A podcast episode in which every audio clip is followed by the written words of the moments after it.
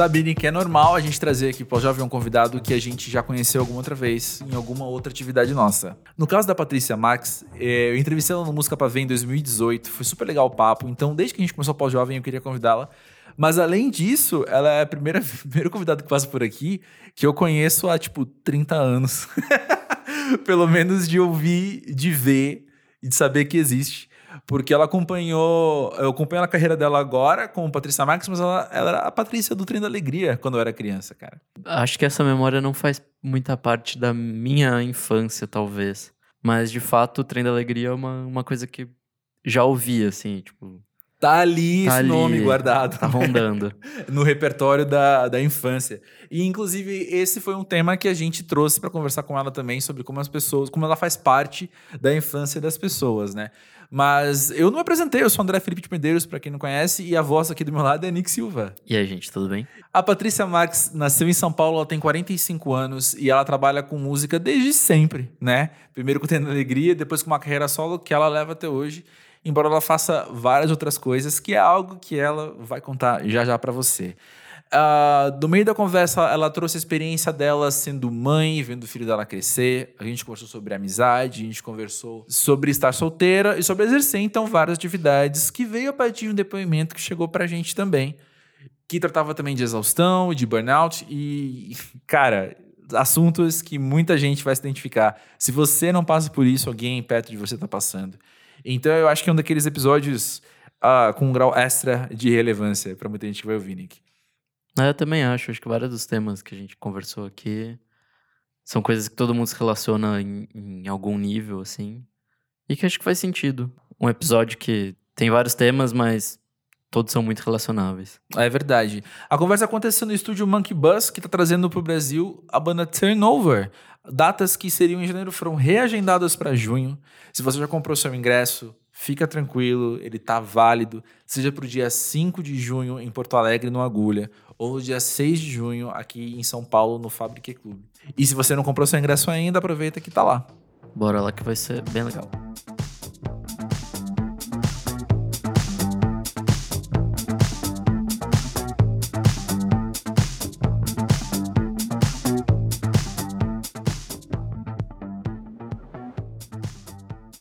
Patrícia, conta pra gente, quando foi que você entendeu a sua vida como pós-jovem? Aliás, eu acho esse nome interessantíssimo, né? Eu vim pensando nele, assim. Ah, eu acho que eu já sou pós-jovem, sei lá, desde os 15. acho que eu já Essa nasci história é muito meio peculiar, senhora né? já. É. Ah, por personalidade mesmo, você acha? É, eu, é, eu acho que eu já nasci meio. Como é que é? Aquele Benjamin Button lá. Meio velhinha já, né? Então você tá cada É. dia mais jovem. Ah, não sei. Eu, eu não, não ligo muito para a idade, assim. Eu, eu sinto o tempo de um, de um jeito muito diferente, porque eu já vivi muita coisa nessa vida. Então, eu acho que eu já tive muitas encarnações nessa mesma encarnação, né? Que foram muitas Patrícias. Como eu trabalho desde pequena, então. é, Sei lá, eu olho para trás, eu não me reconheço em muitas delas, quase todas. De tanto que eu me reinvento e, e me encho é, assim, eu, eu me empapuço da- das coisas antigas muito rápido. Então eu tô Uhum. sempre, eu acho que eu tô sempre correndo assim contra o tempo ou com o tempo, não sei, uma coisa meio meio que Uhum. é, eu tenho que é meio análise isso aqui, né? É. Mas eu sei lá, eu, é, eu vivi é, muitas coisas na minha vida. Acho que falando assim na, da cronologia da indústria musical, né? Fonográfica, não sei se a gente consegue falar isso hoje ainda, fonográfico, né? Mas eu passei do vinil para o CD, do CD para o MD, do MD para o digital, internet eu vi nascendo, então é muita coisa, muita informação. Eu, e eu sempre fui uma pessoa que gostei muito de pesquisar e de estar informada e de saber das novidades e saber o que acontece. É, quando eu era adolescente, eu não tinha paciência para estar com os adolescentes. Hoje eu entendo os adolescentes por causa do meu filho, né, que tem 20 anos.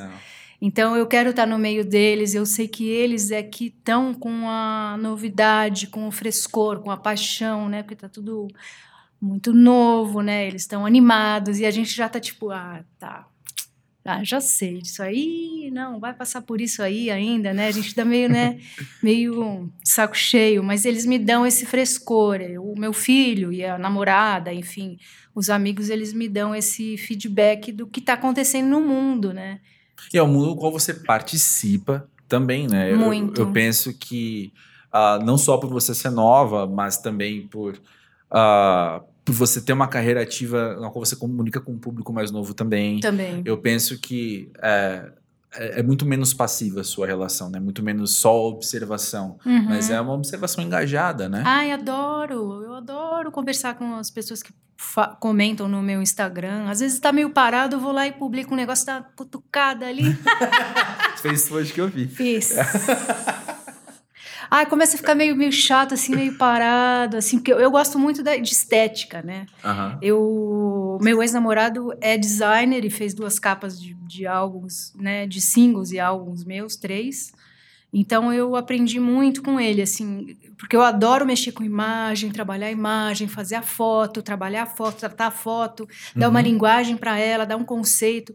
Então eu tenho trabalhado o meu feed um pouco assim, Uhum. para dizer quem eu sou através das fotos. Mas a Uhum. foto hoje, ela passou, é tão rápido a internet que a imagem já, ela não é mais parada, ela é uma imagem que você tem que fazer vídeo, você tem que falar. Uhum. E eu sou uma pessoa que eu sozinha, se eu não tiver alguém falando comigo, se eu não tiver um interlocutor, eu vou falar o quê?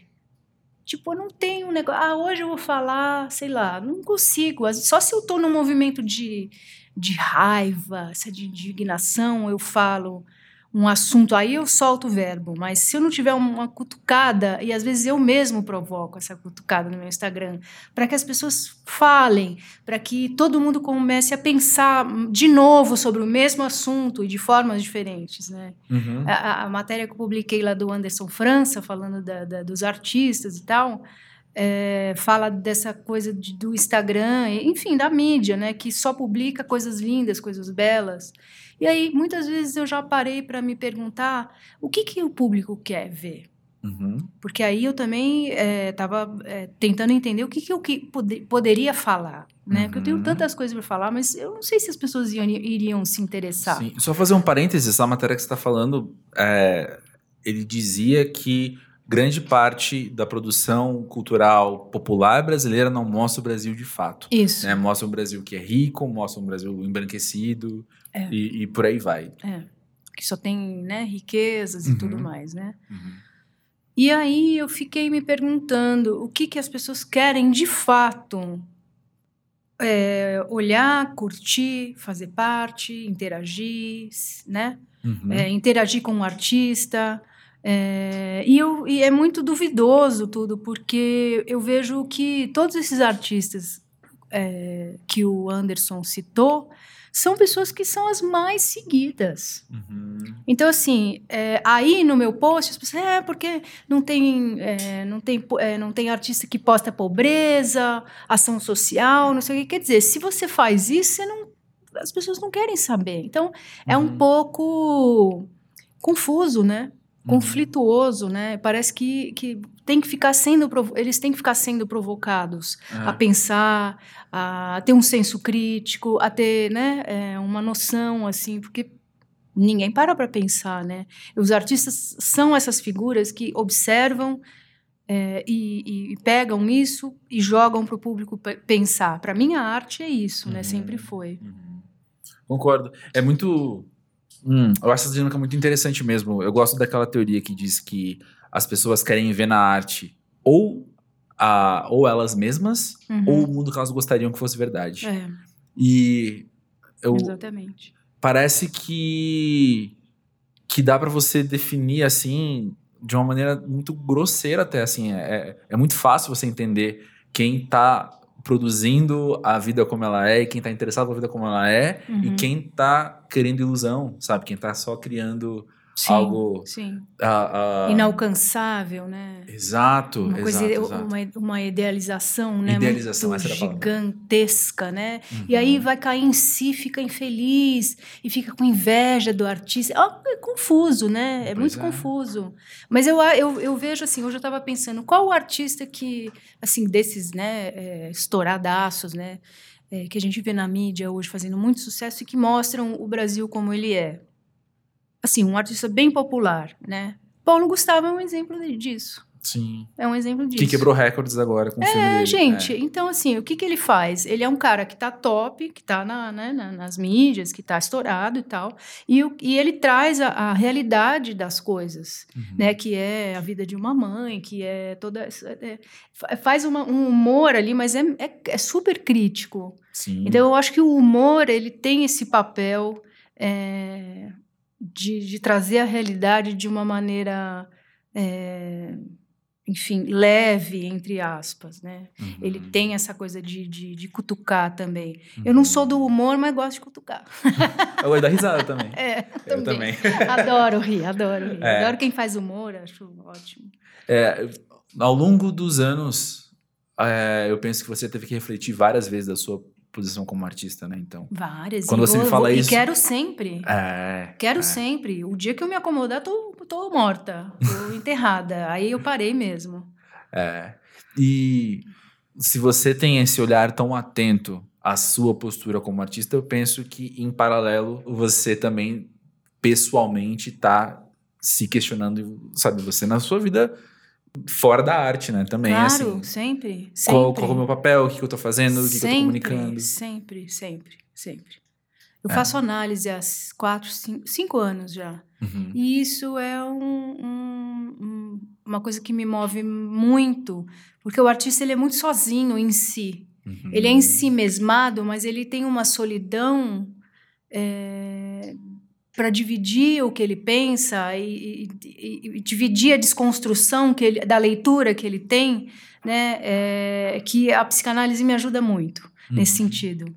É, não sou uma artista que cresceu no meio de muitos artistas, nunca fui uma pessoa de turmas, é, sou muito tímida, é, sou muito sou, introver, sou introvertida, moro no mato, é, então eu me sinto muito sozinha, mas esse so, esse soli, essa solitude para mim é, às vezes é muito é, é um- é- é um vulcão. Às vezes eu preciso vomitar essas informações todas. Uhum. E eu gosto muito de dar entrevista, principalmente com uma, uma, com uma coisa assim, mais sem, sem ser uma entrevista, sem ser uma Uhum. coisa, né? Mas um bate-papo inteligente, um, uma forma de trocar mesmo, né? Ideias e tudo.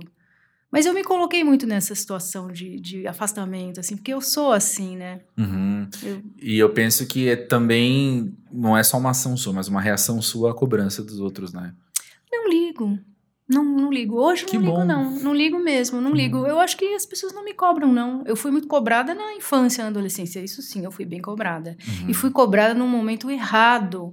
Porque a, a, a cobrança que veio para mim foi uma cobrança de, de gente grande, de adulto. Uhum. Quer dizer, você está crescendo, você está mudando, você está descobrindo as coisas, tudo é novidade, né? Uhum. E uma mulher que cresce num meio extremamente machista, que foi que foi os anos 80, é ainda, né? Uhum. Mas os anos 80 era uma coisa descarada, não tinha essa coisa toda politicamente correta, não tinha a bandeira do feminismo tão forte como é hoje. Então eu estava bem desamparada, assim. Meus pais que eram extremamente é, ingênuos, né? É, é, achavam que estavam me ajudando porque eu tinha muito talento. Imagina, você tem um filho talentoso que tem né, é, tantas qualidades e tal, você vai fazer o que com isso? Você vai deixar em casa? Não, né? Então, imagina, um pai arquiteto, uma mãe bailarina clássica, os dois né, artísticos. Vamos, vamos fazer essa menina crescer, né? Enfim. E, enfim, já até já me pediu, que tanta ideia, né? Não que- estamos conversando, é muita coisa mesmo. Mas eu, uma coisa que eu sempre penso assim é que a sua história ela é muito particular, Uhum. ah, não só em com- enquanto artista, não só enquanto carreira, mas como uma pessoa que está passando por essa trajetória, que eu penso que ao seu redor seja na escola, seja na família, com primos, não sei. É, só você tá vivendo isso, É, não é? É. E eu penso que a sua visão de carreira, a sua experiência com passagem do tempo é meio que única também, talvez, é, É, diferente é. do- da maioria das pessoas à sua É. volta. é tem, um, tem um preço isso, né? Hum, um- tem um, o ônus e o bônus, né? uhum. Eu fico com o bônus. O ônus eu já dispensei. já. Que bom. Vamos voltar um tempo fazer essa entrev- essa entrevista de novo há, há uns anos, então, Isso, quando não tinha dispensado ainda, que eu fiquei curioso. Ah, mas pode per- perguntar. É que não é uma entrevista, é um bate-papo, mas pode perguntar Ah. tudo aqui. Não tô. Não vou esconder nada. Tem espírito da coisa. Mas é isso mesmo. Mas é, é algo então que você teve que trabalhar mesmo, essa. Esse peso, como você falou, usando É, que tive você que, e e foi recente, viu? Não foi assim agora, não. Foi recente. Uhum. A me- eu acho que o meu, o meu livramento do, desse ônus todo foi quando eu escrevi um texto para Veja, dizendo, escrevendo sobre o assédio. Uhum. É, e aí todo mundo, ai, falamos, falamos. Teve gente que, teve jornalista que inventou coisa, aí já, sabe, aquela coisa que que cria proporções que você perde já. é, já perde até o que você falou, né? Você já fica até em dúvida do que, que você mesmo falou, né? Porque virou, já virou tanta coisa. Mas eu consegui me livrar disso, assim. Ainda tem um pouco de incômodo com relação ao assédio, porque eu ainda é um assunto muito recorrente Uhum. com as mulheres, né? Uhum. Então eu me coloco às vezes no lugar e dou uma falada sobre isso. Acho que é importante falar isso. Tem muita menina nova que acha que é super legal ser famosa, que é maravilhoso ser blogueira, blá blá blá e tal. Mas eu acho que essa geração mais nova está mais preparada. Por quê? Porque a bandeira do feminismo ela tá super forte Uhum. e elas estão super esclarecidas. Eu vejo que a geração do meu filho é muito mais bem preparado sexualmente falando. Uhum. É, eles são super bem resolvidos, não tem é, tabu, não tem não tem culpa, Uhum. que eu acho que é legal. Né, até certo ponto é legal, porque a culpa é um tripé da psicanálise, né, que é- Uhum. é bom ter. Então, mas eu acho que eles não têm tanta culpa. É, é um pessoal bem. Eu gostaria de ter nascido assim nessa época, assim. Eu acho que se eu fosse, se eu tivesse 20 anos e tivesse começando agora com as coisas que eu tenho, eu acho que Ia ser blogueira. ia ser. Ai, Ai não sei, blogueiro eu acho meio chato. Confesso que eu também. É, acho chato. Não, mas voltando à questão do, da passagem do tempo e da, experiência única, a gente conversou várias vezes com pessoas aqui, ou a gente recebe depoimentos das pessoas falando: tenho 20, tenho 30 anos e, e eu parece que eu ainda não me encontrei na carreira, eu não me sinto ter encontrado. E esse, o que você quer ser quando crescer, que a gente, às vezes a gente ainda é cobrado, você teve essa resposta no sentido profissional muito cedo, né? Muito. O que também é uma história particular, uma história É. que nem sempre É. ao seu redor devia ser assim. É. Ah, nem sei, nem sei dizer. Acho que sei, vim, vim para isso. Se for, for pensar num lado, sei lá, é, de encarnação, né? Já me questionei muitas vezes sobre isso, mas deixa rolar, assim. Nunca fiquei pensando, ah, eu sou especial, ah, eu sou maravilhosa. Não. Eu tô aqui que eu tenho que fazer o que eu tenho que fazer. E não é só cantar que eu sei fazer. Eu sei Uhum, produzir, eu sei fazer música, eu sou um pouco terapeuta, uhum. eu gosto de coisas espirituais, faço cursos de, sei lá, de reiki, de teta healing, sou meio psicanalista, gosto de moda, gosto de imagem, faço um pouco de- dessa coisa. Então, assim, tenho várias coisas que eu sei fazer e de um certo modo, estou tentando tirar um pouco da minha timidez para mostrar isso para as pessoas, sabe? Uhum. Penso em começar a atender esse ano, Ó, que legal. com, com o Theta Healing, que é uma Uhum. ferramenta é, de, de mudança de crenças, enfim, uma, toda uma história bem bacana, assim, que eu tive um curso e sempre gostei muito da espiritualidade. E é uma coisa nova, imagina eu atender. né? Sim, mas isso se liga muito a coisas, assuntos que a gente tem aqui, de vez em quando, que é, é, é justamente quando chega esses depoimentos, falando, eu tenho 20 anos e eu ainda não me encontrei na vida direito. E eu fico pensando, mas a gente tá pode estar sempre aberto ao novo. Com certeza. E sempre aberto a Com mudanças, né? certeza. Quem é que fica se cobrando que tem que fazer uma única coisa, acertar sempre? Ah, mas Pelo eu, amor eu de percebo Deus. cobrança, não, às vezes interna, mas por influências externas mesmo, Você? né? Você se cobra muito? Não mais. É, não mais? Eu não mais porque eu também, eu também sou, sou uma pessoa de isso, mais isso e mais aquilo. Ai, que bom. E também tenho muitos interesses e eu não conseguiria, é, contra a minha natureza, focar em uma coisa só. Ai, que bom. É muito contra a minha natureza. Então não tem, eu não vou me aprisionar. Né? Se eu sei que isso vai fazer mal pra mim, né? É, lógico. Mas também ônus e bônus, como você falou, né? É. mas assim, ao meu redor eu percebo muita gente sendo cobrada, se sentindo cobrada e se cobrando, É insano isso. É insano. literalmente. Porque a gente pode fazer outras coisas, e pode fazer tudo, e pode fazer nada. É uma, é uma infinidade de possibilidades. E tá tudo aí. Hoje a gente tem mil ferramentas. É só você ter um pouquinho de tempo para aprender qualquer, as coisas, como é que funcionam. É, é, tá tudo muito rápido, sim, eu sei. Às vezes a gente se perde até em, em ter tantas possibilidades, né? Uhum. Mas não se cobrar. Eu, eu enfim, eu, eu tive um, um ex-namorado que era assim, tadinho. É, Ele se cobrava muito, porque ele não acertava nunca. Mas isso é uma coisa da personalidade dele, né? Uhum. Mas eu digo que. Eu falo pro meu filho, falo, você quer um negócio agora, mas daqui a pouco você vai querer outro. eu sou assim. Eu, Sim. hoje eu tô, de um, eu tô de um jeito, amanhã eu tô de outro. Ou da- daqui a pouco eu tô de outro. Ah, a Hum. vida é assim, é um, uma coisa que flui o tempo todo, né? É. A gente vê. é, o tempo é uma coisa que muda o tempo todo. né? Sim, sim, sim. Chuva, sol, aqui em São Paulo, pelo amor de Deus, né? Sim, sim, no mesmo dia. É. É, mas a gente entrou muito naturalmente num paralelo com o depoimento que chegou pra gente, e eu acho que é a hora certa, então, da gente falar sobre ele. Quem mandou foi o Sandro, de 22 anos, daqui de São Paulo. E ele diz o seguinte: Trabalhei no mesmo escritório por um longo período. Era um segmento totalmente diferente do que eu pretendia fazer a longo prazo. Nessa época, eu estava passando por uma fase de frustrações e um FOMO intenso. Tudo ao mesmo tempo. Eu me dei conta que estava com síndrome de burnout quando o cansaço mental acabou me afetando em níveis altíssimos. Eu estava completamente exausto. Quando eu saí do escritório, comecei a procurar um emprego na minha área, fiz alguns freelas e comecei a trabalhar em uma agência de comunicação. Porém, nós da geração millennials e no meu caso, parte da geração Z também, estamos na fase do trabalho barra, entre aspas, ele colocou. Exemplo, no meu caso eu sou jornalista barra, assessor de imprensa barra, social media barra produtor. Estamos reformulando e ressignificando um novo mercado. Eu vejo o burnout como algo geracional justamente por isso. Os jovens estão exaustos em busca de autoconhecimento.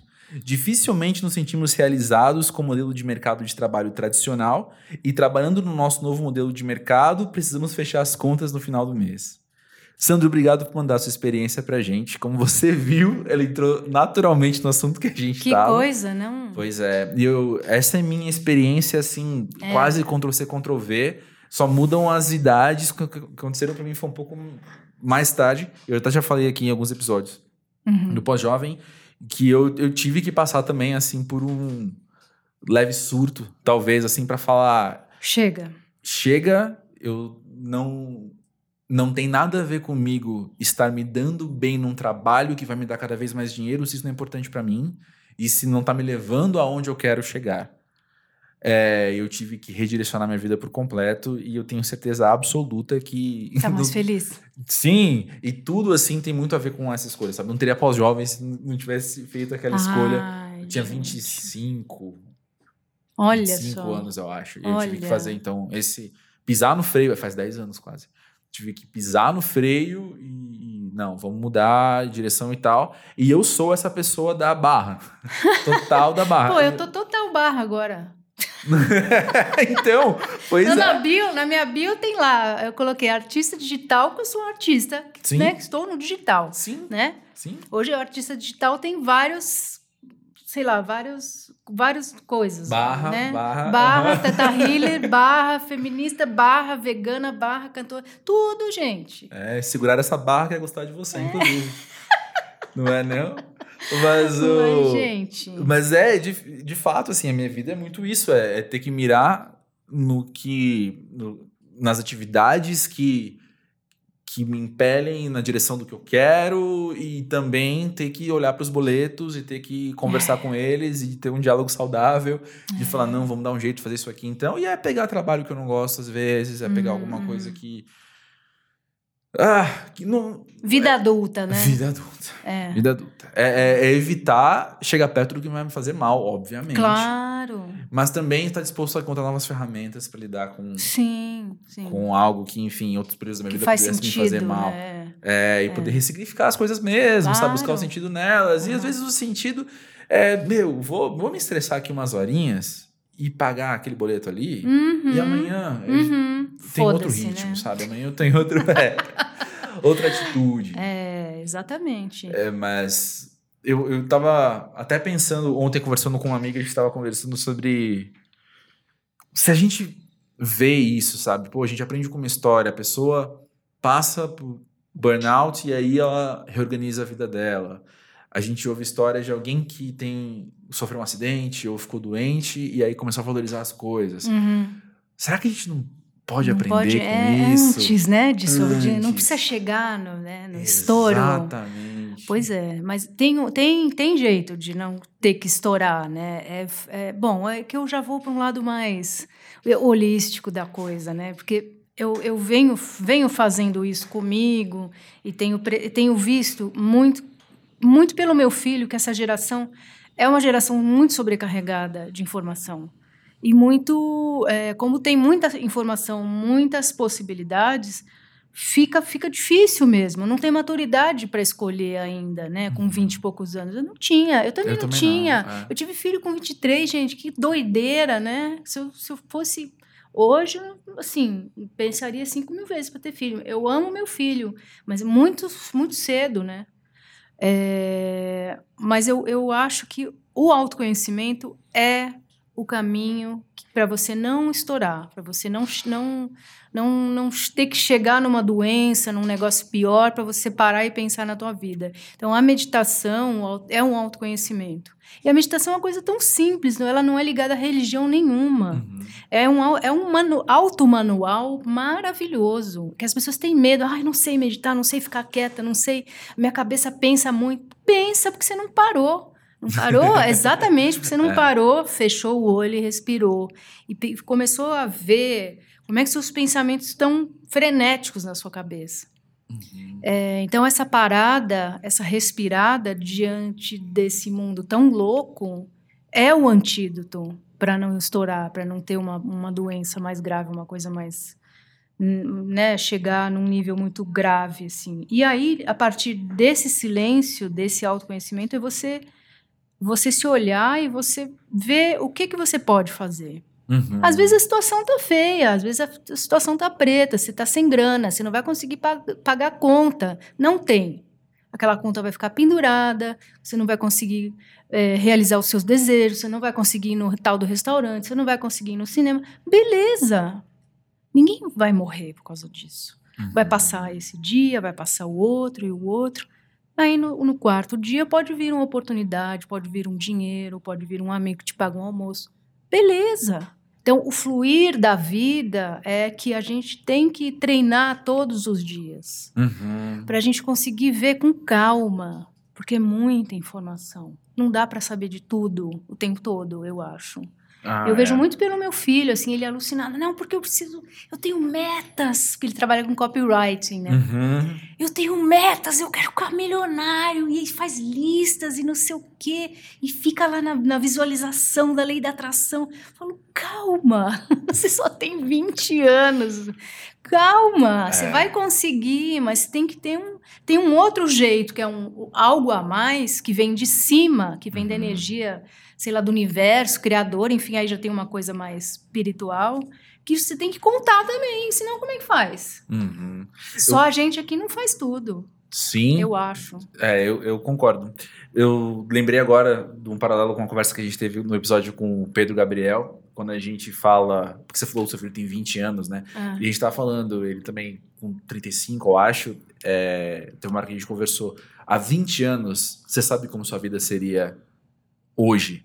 Você sabia como sua vida seria hoje? Claro que não. Claro que é, não. então, você não sabe como vai ser daqui 20 anos também, é, né? é. Então, eu, eu pra mim, na minha visão e no- nas coisas que me fazem bem, eu não conseguiria traçar metas também muito definidas de alguma coisa, nem aos 20, nem aos 35. Imagina, eu acho É. metas uma coisa complicada. Pelo menos pra mim. Eu tenho, assim, mais ou menos o que eu quero fazer. Uhum. Mas eu mudo muito. É, eu tenho mais mudo sonhos, talvez, do que metas, É, mais vontades. é, sonhos, desejos, né? Exato, É, exato. Pô, seria massa. Ah, seria legal. Eu quero É, fazer isso um dia. É.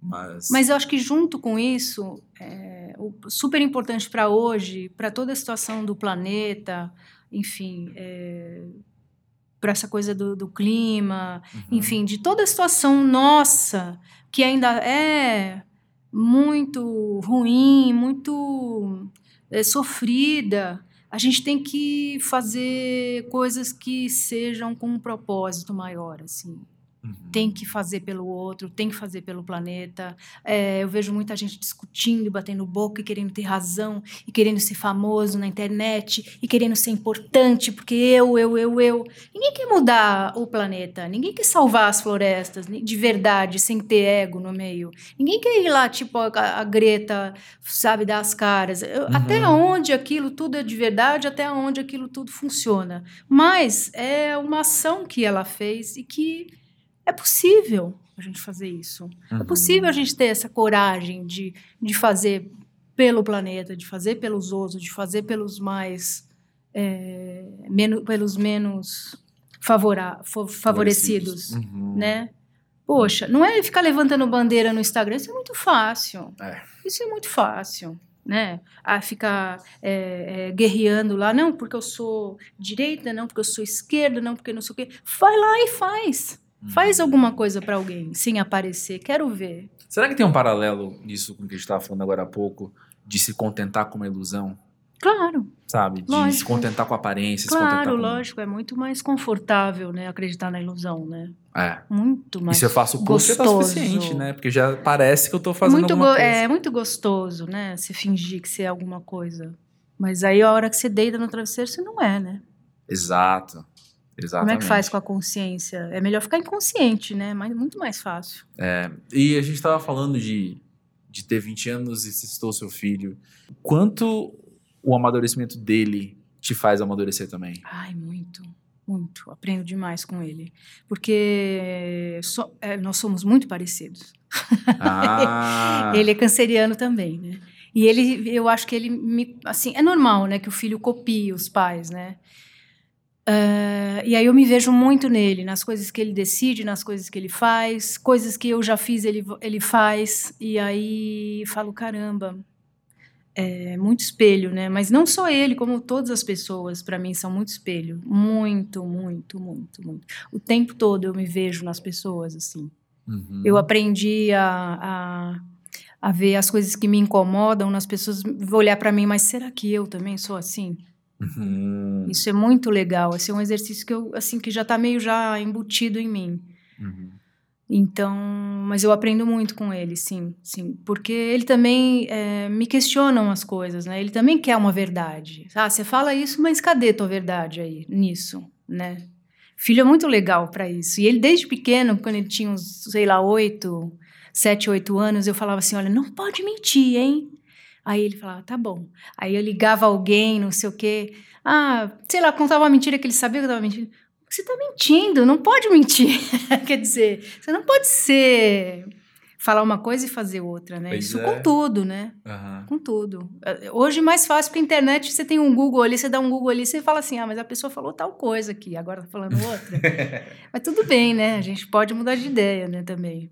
Mas as Sim. coisas mais éticas, mais básicas, a gente tem que ter consciência, assim, tem que ter, e tem que ter firmeza nisso, que falta, né, na, na- em tudo hoje, eu vejo. Uhum. Tá muito, tá muito sem, sem ética tudo. Tá, eu vejo que o brasileiro é uma pessoa assim que é muito folgada, Sim. muito sem ética, muito, sabe, muito espalhada e acha que as coisas têm que se fun funcionar assim. Eu morei em Londres um ano e aí você fala assim, meu, você tem medo de dar um passo assim porque tá errado, né? Tipo, você vai atravessar a rua, é, aí os carros estão passando, porque a gente- aqui a gente faz muito isso, né? A gente passa com o farol, com o farol aberto. Dá uma corridinha É, ali dá aquela que corridinha. funciona. Lá na, na Inglaterra não pode, não. Uhum. Porque aí você, você vê uma pessoa fazendo isso, você fala, é brasileiro. Aham. o pessoal atravessando a faixa direitinho e tal. Lá você tem que falar baixo, você tem, tudo você tem que pedir por favor, tudo você tem que pedir desculpa. Então é muito, eu falo, gente, a gente tá mal aqui, estamos na merda, Pois é. né? Mas eu queria voltar um pouquinho um assunto, uma coisa que você falou de se espelhar nos outros. E tenho, eu, eu ando cada vez mais atento a isso também, assim. Tem um processo que eu acho que foi meio natural. Eu não sei quem me provocou a fazer isso ou quem me provocou a fazer isso, Aham. mas eu passei os últimos meses um pouco mais atento a, a mim do que Uhum. de costume em uma questão. Se eu tô conversando com você, por exemplo, e você me irrita por algum motivo, aí eu tenho as minhas maneiras de lidar com essa irritação, de entender que eu tô irritado, e entender, o- te- querer entender o significado daquilo pra mim e pra eh, lidar com aquilo. Mas agora eu acrescentei a seguinte camada que é, então eu não vou fazer isso com alguém também. Sabe? Entendi. Eu tô um pouquinho mais atento a mim e falar, mas será que eu também não faço isso? É... Mas será que eu também? E não é nem de olhar pro outro e, e de logo ver o espelho, mas é de tentar me espelhar no outro para eu não fazer esse erro Sim, também, sim. sabe? Ou quando você vai falar mal de alguém, aí, sei lá, você vai, você- eu penso assim, será que as pessoas pensam isso de mim também? Será que eu faço isso também? Uhum, Né? Se uhum. colocar naquele lugar, É. se colocar no lugar do, do- de quem você está falando, né? sair, sair do seu corpo e ficar fora de si para você se ver. Isso é tão importante. Eu também acho. Isso é tão importante. E isso funciona muito na meditação também. Uhum. É, tem coisas que eu não consigo ver em mim, muito difícil de resolver e tal. Aí eu me imagino fora de mim.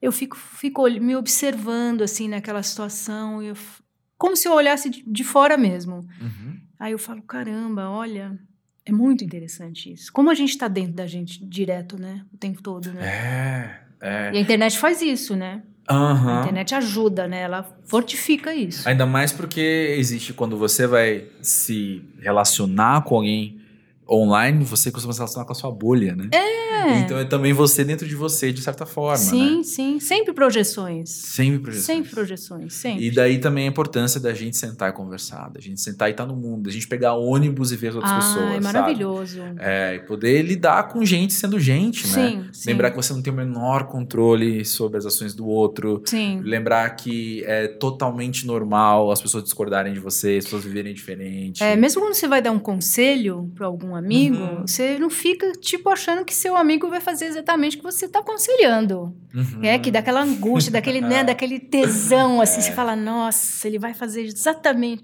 Não vai. Vou salvar a sua vida É, agora. não vai, o teu- solta, solta que, que isso não é teu, essa escolha não é tua. É, é. Mesmo essas brigas todas de- de- de, né, da internet e tal, de querer ter razão, de querer discutir, isso não é seu, essa loucura não é sua. Uhum. Para com isso, não compra essa briga, não. É. Existe um, um equilíbrio que eu quero chamar de saudável. Existe um equilíbrio que eu tenho buscado é, na questão do amigo que você falou, assim, Uhum. de eu vou dar um conselho para amigo, eu vou conversar com ele, sem esperar que ele siga, ou sem esperar que ele me ouça tal, mas, mas ao mesmo tempo não desistindo, sabe? Aham. Mas querendo me colocar como disponível e como disposto a Sim, conversar, sim, sim, sim. mesmo que aquilo não vai levar a lugar nenhum, fazer a minha parte, outras sim, palavras, sabe? Sem apego, né? É, isso. Sem apego. Mas cumprir o meu papel, entre aspas, sabe? Você Cumprir tá o tô aqui aberto. pra isso. É, tá aberto. Você tá aberto, tá disponível. E tudo bem, tá tudo certo. A hora É. que ele quiser, ele vem. Sei lá, você fala uma coisa, ele segue ou não, vocês conversam e você também toma para si o que você mesmo falou, o seu próprio conselho, né? Porque a gente é tão conselheiro, né? É. É Ai, como a gente é conselheiro, pra gente, né? Tudo errado, tá? A vida tá uma merda, mas você tá dando altos conselhos, né? Pois é. Eu, mas também eu tô vivendo uma, uma situação, uma dinâmica de amizade que, que é uma das que me forçam a, a pensar muito nisso, de tipo, cara, eu tenho que estar aqui, o que ele vai fazer, ele vai fazer, mas eu tenho que estar aqui, que ele criou uma dinâmica de falar pra mim, é, cara, você tinha razão, viu? Porque eu fiz tal coisa, você falou tal coisa, eu fiz outra, e aí você tinha razão. Aí passa um tempo, ele, é, cara, você tinha razão. Só que esse você tinha razão é de coisa que eu falei às vezes há dois anos. Sabe? É de coisa que Não, eu falei há um ano e meio. Tinha muitos anos atrás essa razão, né? Aí eu tô falando, é, que- bom, mas então na próxima Pô, quer vir aí que eu confuso, né? na próxima vez anota logo, sabe? Vamos, ter- vamos vamos experimentar então isso É, aqui. Não, tem muito ego na gente, né? Muito ego. Mas eu falo isso também, é, sabendo que eu também, às vezes, pô, com frequência, assim, lembro de alguma coisa que alguém falou pra mim, falou, é, fulano tinha razão, é, fulano tinha razão. Então também eu sei como é esse outro lado. É, Porque porque. eu erro pra caramba também, e se eu tivesse seguido o que me falaram, eu teria acertado mais. Ah, mas é que a gente tem que entender que cada um tem um processo É. de enxergar, Né? A gente tem um que pode enxergar mais rápido o outro que vai ter que passar pela coisa lá, pela situação para enxergar. Então você tem que respeitar. Eu tenho, assim, eu tenho amigas que, eh, enfim, acho que isso acontece mutuamente também, que a gente vê coisas, né, que ah, olha, tá rolando isso aqui, ó. Cuidado aí e tal, mas aí a pessoa não vê e tem que passar. Então Uhum. são tempos diferentes, né? Uhum. E a gente tem que soltar, não ficar, ai meu Deus, ela não seguiu o que eu falei, tá acontecendo. Não, é. é um respeito, né, ao outro, enfim. É, É esse respeito ao outro e respeito a si mesmo, que eu acho que é. Quando se soma as duas coisas, o truque tá aí, sabe? É, É, é. respeitar o outro, as escolhas, e respeitar a mim também dentro desse envolvimento, para não criar toda a codependência, né? Ah, sim. Então, por isso, assim, é, é respeitar que você vai ter o seu tempo e me respeitar no sentido de até quando eu posso me envolver. É. Mas eu ainda. Uhum. Isso é uma coisa minha, assim. Uhum, eu uhum. ainda sou mais a favor do vai do que do não vai, sabe? Uhum, uhum. mais a favor do cara, conversa, cara, se entrega pra uma pessoa que tá precisando conversar com você, Uhum. do que só do não, olha só, tem Veja bem, né? Veja bem, não vou, não vou conversar tanto assim, Quando a pessoa fala, é seu. veja bem, nossa, aí, assim, tem coisa, né? Tá, tá formulando, né? Tá loading, né? veja bem. É, Entendi. nesse processo também de amadurecimento, já que a gente tá falando de, de conselhos de para amigos e tal, como que suas amizades mudaram ao longo do tempo, Patrícia? Nossa, pergunta interessante. É, Não sei, acho que minhas amizades foram. É, algumas foram se fortalecendo, outras foram se soltando, porque a gente vai mudando, né? Uhum. E vai mudando muito. É, sei lá, e eu acho que amizade, algumas amizades, elas têm um tempo certo para durar, assim. Uhum. Porque as escolhas estão aí pra gente, né? é, mo- mo- moldar as nossas vidas, enfim, cada um tem a sua escolha, ou várias escolhas. Mas é, hoje eu tenho duas grandes amigas. Uhum. Grandes amigas, assim, irmãs mesmo, que eu conto coisas e posso contar a qualquer hora e, e são de idades diferentes. Uma é, tem a minha idade, a outra é 10 anos mais velha. É, mas eu, eu sou uma pessoa de poucos amigos mesmo. Uhum. Sou. Essas amizades, elas são antigas? São, são antigas. Outras são amigas, mas assim, vejo de vez em quando, Sim, troco. tem seu né? valor. É, tem seu valor, tá ali, É. né? Você pode aparecer daqui a 10 anos que vai ser a mesma amizade, né? Isso que é legal, né? É um processo que eu tive que, que entender ao longo da vida, assim, eu estou tendo que entender, porque a minha vida, enfim, tá acontecendo, né? Aham, Então estou entendendo, aham. que é de que tudo bem as amizades servirem dentro de propósitos que elas ali vão ter. E eu não preciso, entre muitas aspas, padronizar o nível de amizade entre todo mundo que é meu amigo, sabe? Ah, então, sim. não, tem um amigo. Cara, todo mundo tem um ou outro amigo que é mais amigo de festa, que é mais amigo de você vai ver, vai dar risada. Amigo de almoçar, amigo, né? De, de sair. Vai lá pronto. em casa vai É, ser legal. É, E, e é. foi. Ah, E aí tem amigos que estão presentes em outros momentos, Sim. né? Tem amigos que estão. Que tem uma certa profundidade, É, né? exatamente. Que te conhece ali, no, né?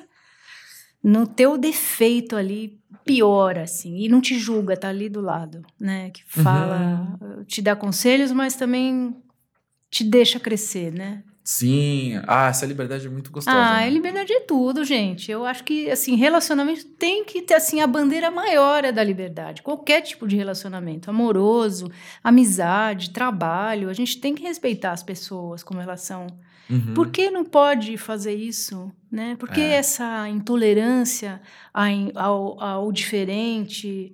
né? Por que, que a gente quer tanto padronizar as pessoas e quer, quer que elas sejam como a gente imagina? Essa tal da idealização é muito complicada, né?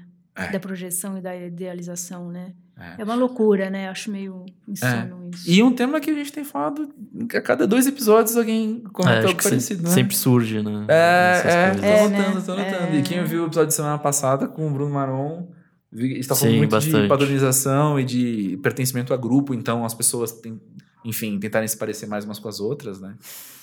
Isso existe bastante. Isso Ai, Jesus, que medo.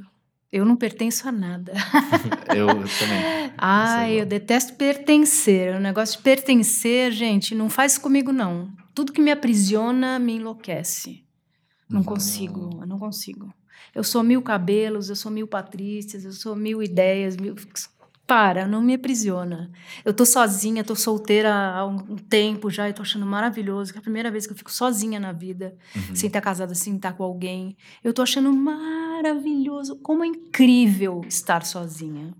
Como é incrível, assim, eu acho que eu mudei muito nessa fase sozinha, sabe? Você sabe contar pra gente? Você consegue verbalizar pra gente algumas coisas que você tem aprendido com isso? Olha, eu não tenho. Assim, a primeira coisa que eu senti bem no começo foi que eu não tinha mais em quem despejar as minhas reclamações. Né? Porque a gente tem essa tendência. Uhum. é, ah, o outro tá aí, vai me ouvir, vai me aguentar, meu mau humor, não sei o quê. Eu sou assim mesmo, vou mudar. Então, a primeira coisa que você vê, se você se vê com esse lixo, o que, que você vai fazer com isso? Então, é, aí você começa a ter que mudar isso, né? Você tem que começar a se cuidar para não ficar tão entupido de lixo. O que, que você vai fazer para se dar prazer? O que, que você vai fazer para ficar tranquilo? É um autocuidado intenso, 24 horas. Eu não tenho ninguém para cuidar. Você não tem ninguém para cuidar de você, para trocar, para conversar. É você com você mesmo. É você e o seu espelho o tempo todo. Então você vai se conhecer na marra. Uhum. É muito legal. Eu acho sensacional.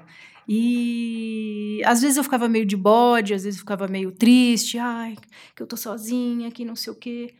Hoje, eu acho maravilhoso sentar ver um Netflix de pijama a qualquer hora do dia da noite, acordar tal hora, ninguém vai reclamar. Olha, porque você dormiu até tal, tal coisa, você tem mil coisas para fazer hoje e essa louça você não vai lavar e tal. Eu, tô com fome, tipo, sabe? Porque Sei. tem Nossa, Patrícia, a sua visão de vida solteira é o que eu tenho pra mim, para minhas férias, feriados e aposentadoria, que é o projeto. Não é É maravilhoso, isso. gente.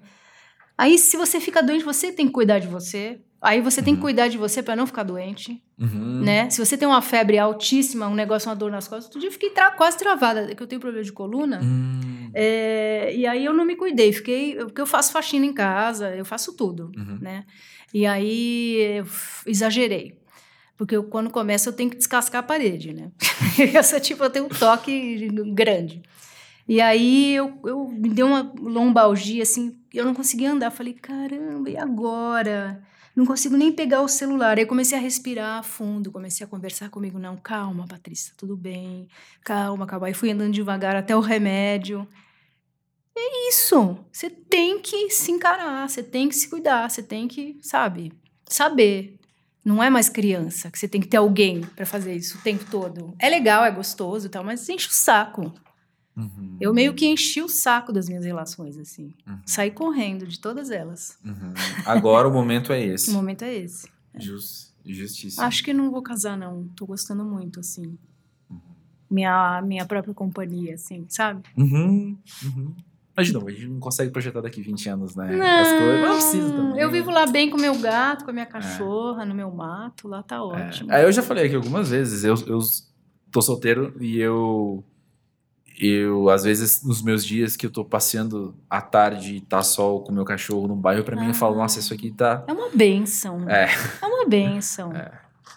Eu tô lendo aquele livro do, do, do Karnal, é, a Síndrome do Porco Espinho, mas ainda tô bem no comecinho, é muito interessante. Ele fala bastante sobre a solidão, assim. Hum, Muito interessante. Eu é, gosto muito do- das coisas que ele fala, e gosto muito de filosofia, de psicanálise, estou sempre lendo essas coisas, até para me, me entender mesmo. né? uhum. Acho que é importante. E o mundo à sua volta também, eu, né? da minha volta. É. É. E saber me relacionar, né? Eu acho que eu É. não sabia me relacionar, porque eu, eu saí da casa dos meus pais, já casei, já tive filho, não tive esse tempo que eu tô tendo agora. Uhum. Aí saí do casamento, 18 anos que fui casada. é, dei um, passei um tempo, já arrumei um namorado, já fiquei quatro anos. Quer dizer, eu sou uma pessoa de relacionamento longo. Agora estou num relacionamento longo aqui, sozinha comigo Uhum. né? Vai durar, acho que até favelinha. É, você citou a mudança para Londres. Você, eu esqueci quantos anos você tinha quando você foi para Londres. 20, 25.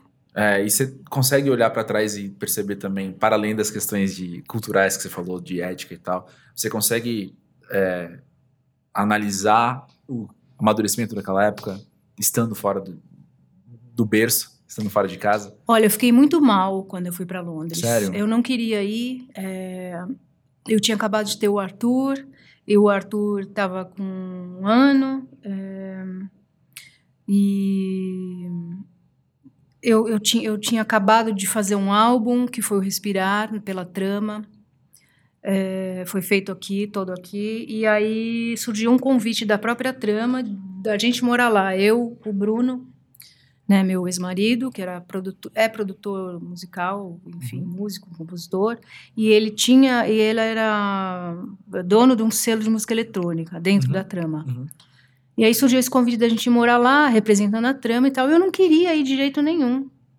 Fui, né? Porque é uma força maior, né? Me levou a isso, né? Enfim, acreditei que seria algo maravilhoso para mim e foi, num certo sentido. Uhum. E eu cheguei lá e eu tive depressão.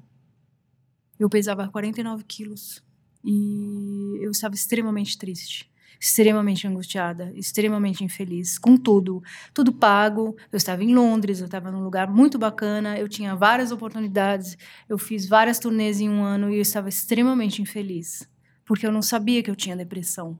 Uhum. E eu tinha depressão há muitos anos. Então, naquela época, não se falava ainda em depressão, não sabia o que dava, que remédio que tomava e tal. Então, não curti muito, assim. Então, do que eu lembro da minha experiência em Londres, é essa tristeza. O que combina muito com Londres, né? É. Aquele frio, aquela chuva infinita, né? E o Arthur pequenininho, ele devia... Ele tinha um ano e pouco, sei lá, dois. Uhum. E eu viajando muito, enfim, tinha alguns problemas, assim, familiares, faz parte, né? Eu era Uhum. muito nova, né? 20, 25 anos. O que, que é 25 anos? Você ir para um, um, um país com uma família, com um filho pequeno, você tem que dar conta de várias coisas e você tem que ser foda. E essa cobrança já vinha da minha adolescência. Eu fiz várias turnês, eu sozinha de mulher, 11 Uhum. homens. Nossa. Muito complicado, gente. Muito complicado. Eu chorava, chorava, chorava, chorava. Era isso que eu fazia. Uau. É. Então, assim, em um ano nós voltamos para o Brasil. E aí foi muito triste, porque eu perdi a divulgação do- desse álbum, né, o Respirar, e logo na sequência fiz outro, é, e ficou, ficou meio, meio perdido, a, coisa, a relação com a trama era meio pastosa, meio uma coisa mal resolvida, aí a trama começou a, a mandar um monte de gente embora, foi uma coisa muito esquisita, assim, não, não curti muito. Eu sei que eu vivo muito a, a minha maturidade hoje, as minhas decisões mais assertivas hoje, estando sozinha, sem ter essas interferências todas aí, querendo me controlar e dizendo o que eu tenho que fazer, sabe? Uhum. Uhum. E indo para a reta final aqui do pós-jovem, é, uma coisa que a gente conversou quando entrevistei pela primeira vez ah, era de como você tinha que lidar com o valor que, as, que a ideia de você tinha para outras pessoas, porque as- você acompanhou elas desde a infância, né? Eu acompanhei elas desde a infância. é- Exato. É engraçado isso. Pois é. Muito louco. Pois é, é, é. o- a, a sua ideia acompanhou, né? a ideia de quem você é acompanhou Exato, exato. as pessoas. E é um, é um processo de ressignificação de você e dos outros que também te impele crescimento, quer você queira ou não, talvez. né? Sim, sim, sim, sim, sim. Não, e eu tive que forçar muitas barras e quebrar muitos paradigmas ao longo desses anos todos, com várias coisas eh, até impensadas e, e atitudes né, um pouco bruscas, eh, sei lá, para quebrar essa essa Patrícia que as pessoas têm muito congelada no tempo, sabe? Uhum. Muita gente tem essa Patrícia ainda pequenininha, ou a Patrícia é, adolescente, tá lá na Xuxa ainda, sabe? Muito congelado. Então eu tenho que estar tá sempre. É um, é um pouco desgastante isso, eu ter que ficar quebrando essa imagem, sabe? Uhum. E lapidando ela, dizendo: olha, gente, eu cresci, olha, eu penso assim, eu não sou mais amiga da Xuxa, olha. É. é dá um pouco de trabalho. Eu imagino. Eu tenho. Eu tenho Às um vezes ranço, cansa, assim, assim. Eu tenho o um ranço da ideia de que se a pessoa tá na televisão, ela é menos pessoa que é, eu. É, é, é. Isso é meio antigo, né? Total. Acho que vem lá dos nossos avós, né? Não é possível, acho que né? vem de cinema Hollywood, assim, coisa de 100 anos atrás, É, talvez, porque hoje é. eu acho que a, a, o pessoal da idade do meu filho, de novo, né? É, eles têm uma outra visão das, das, dos artistas. Mesmo os artistas que têm a idade deles, eles têm uma outra relação com a mídia. Uhum. É, até o posicionamento, até o jeito de falar, até a comunicação é muito diferente. E eu fico tentando aprender isso, porque eu fui muito formatada, né? A, a televisão, ao bom comportamento, a boa imagem, ao enquadramento, ao não sei o quê, a ser educada, ser sorridente, né? É quase que um, é um treinamento isso. Né? E hoje não é mais isso. Hoje é o oposto. Você não precisa nada disso. Você elimina tudo isso aí. Quanto mais você eliminar, melhor. Mais é você verdade. comunica. É verdade. E mais você se coloca como pessoa, né? É, eu acho maravilhoso. Maravilhoso. Eu também. Poxa, que legal conversar com você. Também adorei. Tudo isso. Como é que é. vai ser, Nick, pra gente depois recapitular os temas do episódio? Ele tá pensando. Ah, só ouvindo de loading. novo. É. Ele tá, ó. Loading. É, a gente ouve de novo e a gente consegue escrever isso depois para eles. Tá bom, Patrícia, adorei, obrigado, adorei, obrigado, adorei. Demorou, mas foi muito bom, adorei. Foi muito bom. Desculpa aí a correria, mas... Que isso, vida, gente. É, gente, vai... Vamos lá. É Obrigada, André.